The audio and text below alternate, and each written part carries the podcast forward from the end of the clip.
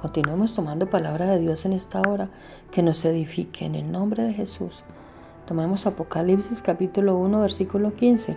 Sus ojos como llamas de fuego y sus pies semejantes al bronce bruñido, refulgente como en un horno, y su voz como estruendo de muchas aguas. Génesis capítulo 1, 1, 2. En el principio creó Dios los cielos y la tierra. La tierra estaba desordenada y vacía, y el Espíritu de Dios se movía sobre la faz de las aguas. En Génesis capítulo 1 nos narra el orden de la creación en la tierra. Finaliza diciendo en el verbo 31, y vio Dios todo lo que había hecho y aquí que era bueno en gran manera.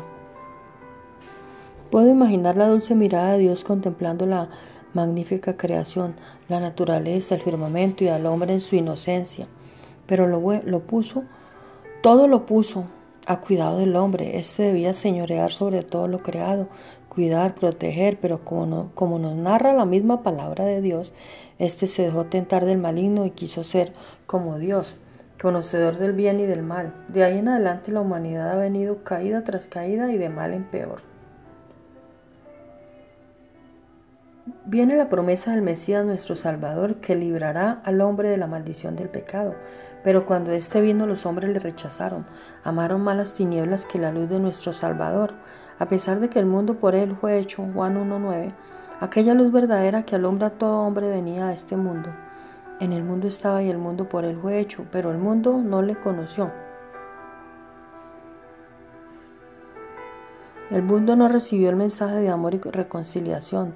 Cada quien siguió en sus deleites y pecados olvidándose del Creador olvidándose del Creador. Es por eso que Dios le permite a Juan la visión, ya no la visión de unos ojos llenos de amor contemplando la hermosa creación al hombre en su inocencia, sino que le muestra unos ojos como llamas de fuego, porque en su segunda venida vendrá para hacer juicio contra todos los impíos que se rebelaron contra su palabra y contra todos los que destruyeron la tierra, Apocalipsis 11, 18. También Juan vio que sus pies eran como bronce bruñido, o sea, pulido. Nos habla de la firmeza de sus pies, de la forma correcta de conducir sus pasos prestos para juzgar y disciplinar a su pueblo, porque el juicio empezará en casa por casa. Primera de Pedro 4:17. Porque ha llegado el momento de que el juicio comience en la casa de Dios, y si primero comienza por nosotros, ¿qué será de aquellos que no obedecen al Evangelio de Dios? Juan oyó la voz del que le hablaba como estruendo de muchas aguas. Es la voz de Dios que desde el cielo recorre toda la tierra. Salmo 19.4. Por toda la tierra salió su voz y hasta el extremo del mundo sus palabras.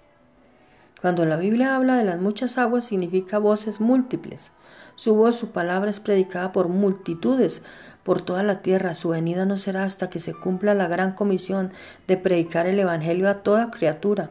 Por toda la tierra es oída su voz, por radio, televisión, internet, persona a persona, por lo cual nadie tendrá excusa aquel día. Dios también nos ha llamado a ser parte de su voz, que prediquemos, que hablemos de su palabra, usando todas las herramientas, tecnologías que tenemos a disposición y a toda persona. Gracias Padre Celestial por todo lo que tú estás revelando a través de tu palabra. Te pido que extiendas tu misericordia a cada persona que está siguiendo, está siguiendo tu santa palabra y permita ser parte y nos permita ser parte de los que llevan la voz de tu palabra en el nombre de Jesús. Amén.